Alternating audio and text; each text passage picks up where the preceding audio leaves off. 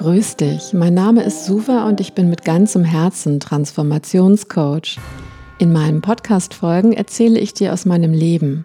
Meine Lieblingsthemen sind Spiritualität, Persönlichkeitsentwicklung und Aufwachmedizin. Viel Freude beim Zuhören. Wir schreiben das Jahr 2020. Der Frühling erwacht. Ich blicke zurück. Als ich die Jahreswende in Marrakesch und danach in der Wüste verbrachte, wusste ich, dass dieses Jahr besonders sein würde. Ich dachte, dass es mein Jahr sein würde, da ich ja im 49. Lebensjahr bin. Sieben mal sieben, nach dem Prinzip, dass alle sieben Jahre eine neue Lebensphase beginnt. In meiner Vorstellungskraft hatte ich eine globale Veränderung, forciert durch einen Virus, nicht in Erwägung gezogen, da ich davon überzeugt war, dass schließlich genug Menschen sich ja schon lange auf eine Erhöhung der Schwingungsfrequenz vorbereitet hatten. Nun wird mir klar, dass das gegenwärtige Szenario Teil des Planes ist, durch den es einen Evolutionsschub auf Erden geben wird. Und weil meine Seele entschieden hat, immer alles hautnah zu verstehen, hatte mich Corona oder ein Potpourri aus sämtlichen Krankheitsviren letzte Woche erst einmal körperlich lahmgelegt. Das Fatale des Krankseins ist, dass man aufgrund des geistigen Nebels nicht mehr klar denken kann. Es wirft einen in die Emotionen hinein, die man dann einfach fühlen muss. Alles kam hoch. Trauer darüber, dass der Mensch wie ein Parasit unsere wunderschöne Erde so gnadenlos ausbeutet.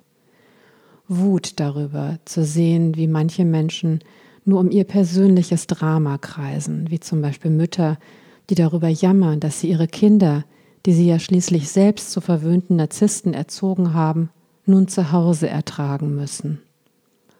Und schließlich auch die Angst davor, hilflos zusehen zu müssen, wie unsere Regierungen sinnlose Maßnahmen vorschreiben. Möglicherweise sogar Zwangsimpfungen bevorstehen, damit sich die Pharmaindustrie noch mehr bereichern kann. Weißt du, was mir geholfen hat, nicht zu verzweifeln? Das Vertrauen darauf, dass wir freiwillig jetzt inkarniert sind, um mitzugestalten und sogar in dem Wissen, dass diese heftigen Herausforderungen auf uns zukommen würden, weil wir wissen, wie wir damit umzugehen haben. Es gehört zu unserer Evolution. Eure Rückmeldungen zu meiner Arbeit auch in den Live-Webinaren, haben mir Mut gemacht. Die vielen kreativen Ideen überall, wie Menschen schöpferisch neue Ideen erschaffen und nach Lösungen suchen, beeindrucken mich zutiefst. Es ist ebenso ergreifend, welche Botschaften Spiritual Leaders zurzeit rausbringen und welch immense Power dadurch potenziert wird. Da meine ursprüngliche Absicht, Podcasts zu machen, darin bestand, etwas von mir zu erzählen, lass mich nun darauf zurückkommen. Die Stille der Wüste hat etwas mit mir gemacht. Es war eine Initiation. Sie begann mit dem zweistündigen Ritt auf dem Dromedar.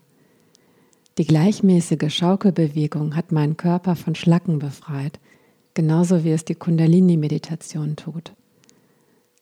Es war lustvoll und lustig im wahrsten Sinne, denn ich konnte gar nicht anders mehr als grinsen.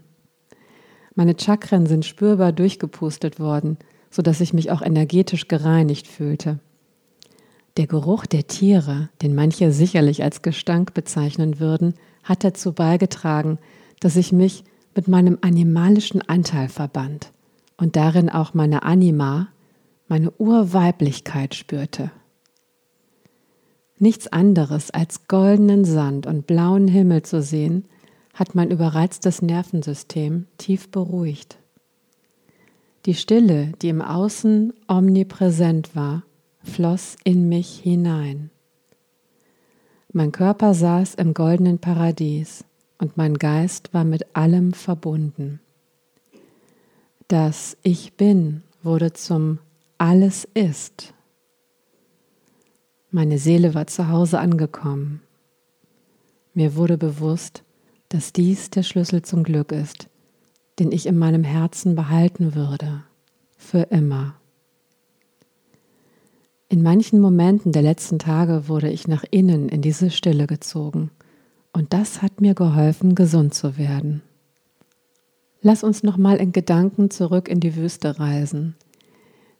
Ich war also in der Seligkeit angekommen. Daran konnten auch die lärmenden und stinkenden Quads nichts ändern, die zum Glück nur zweimal am Tag vorbeifuhren. Sie kamen mir vor wie komische Aliens, die sich verirrt hatten. Auch das flirrende, laute Marrakesch konnte ich nach dem Aufenthalt in der Wüste viel besser genießen. Ich war offensichtlich eine andere nach der Wüste.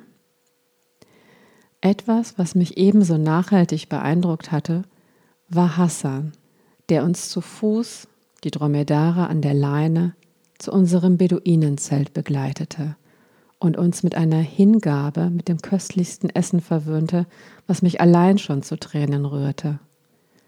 Wohlgemerkt, eine reiche Fülle an Mahlzeiten, Tagine inbegriffen, mit einem einzigen Campingkocher zubereitet. Dieser Mensch war noch nie in seinem ganzen Leben aus seinem Dorf herausgekommen. Er war Ende 20 und lebte bei seinen Eltern. Eine Ehefrau konnte er sich nicht leisten. Er lebte nur für seinen Job als Führer in der Wüste. Er hatte nie eine Schule besucht, weil seine Eltern zu arm waren. Alles, was er sprachlich konnte, hatte er von den Touristen gelernt. Ihm war nicht bewusst, dass er im Paradies lebte zumindest das, was aus meiner Sicht ein Paradies war. Er wollte so gern in die große weite Welt, raus aus seinem Dorf. Ich dagegen wollte gar nicht mehr raus aus der Wüste. Mir seine und meine Perspektive vor Augen zu führen, machte mir etwas ganz deutlich. Bei allem Guten, was Veränderung mit sich bringt, und sei es auch noch so wichtig für unsere Evolution, so scheint mir die grundsätzliche Voraussetzung für unsere individuelle und kollektive Evolution auch Akzeptanz und Dankbarkeit zu sein. Und zwar anzunehmen, dass ich so wie ich bin und wo ich bin genau richtig ist und von mir selbst so gewählt wurde. Vor allem dankbar dafür zu sein, dass ich existiere.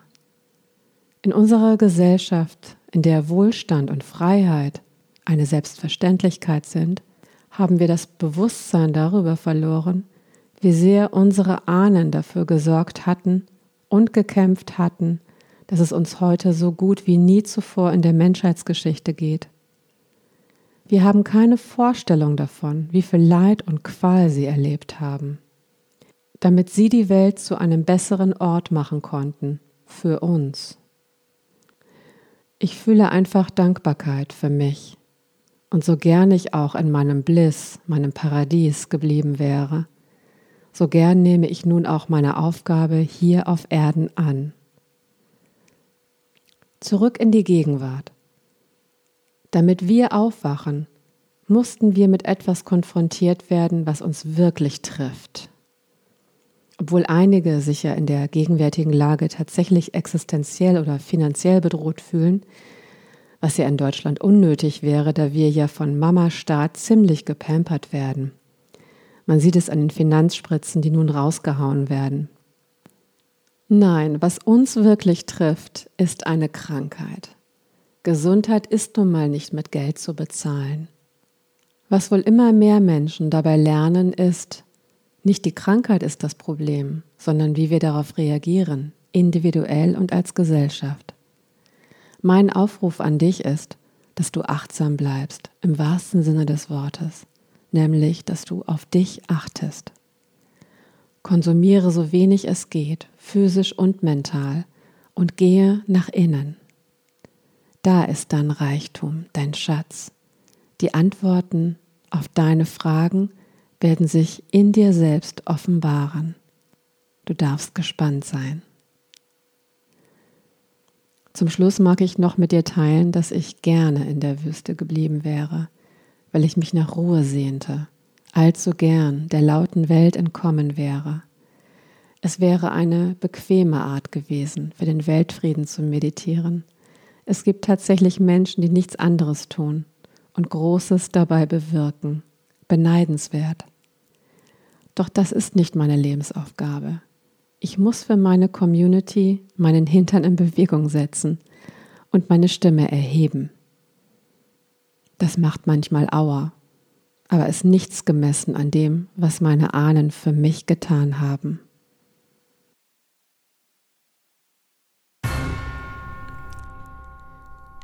Es freut mich, dass du diesen Podcast hörst. Vergiss nie, dass du einen Unterschied in dieser Welt machst und geliebt bist. Wenn du mehr über mich und meine Arbeit erfahren möchtest, besuche meine Website coaching-pyramide.de.